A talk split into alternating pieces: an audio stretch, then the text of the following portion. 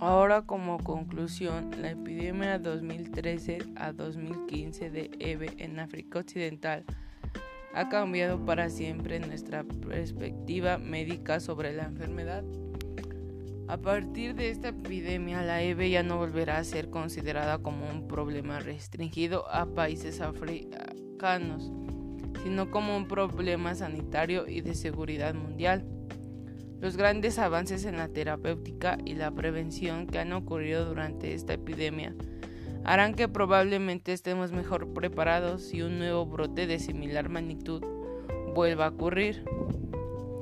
Por otro lado, la magnitud de la epidemia actual. La epidemia actual de enfermedad por virus ébola EVE se ha denominado como la de las primeras veces, porque ha sucedido en países que previamente no habían notificado casos porque ha afectado a un número ingente de personas, porque nunca antes había alcanzado áreas urbanas, incluyendo capitales de los países, y que por primera vez se han producido casos autónomos afuera de África y se han utilizado terapias experimentales.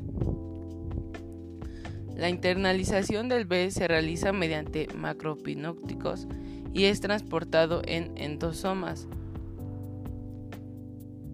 una vez en el interior de la célula, el dominio de ensamblaje al receptor se une al receptor lisomal para, facilitar la salida del virus del lisosoma al citoplasma, donde el ARN polimerasa dependiente de ARN que éste produce ARNM, que codificará las proteínas virales, comenzando la replicación y la transcripción viral.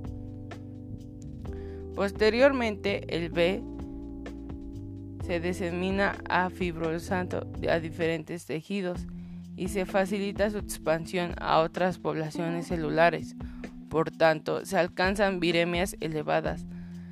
La replicación masiva desencadena una gran respuesta sistemática con liberación de sustancias pirógenas y quiomatictas que atraen células y elementos como citoquinas factores tisulares o en el interferón que aumentan la permeabilidad vascular y la vasodilatación.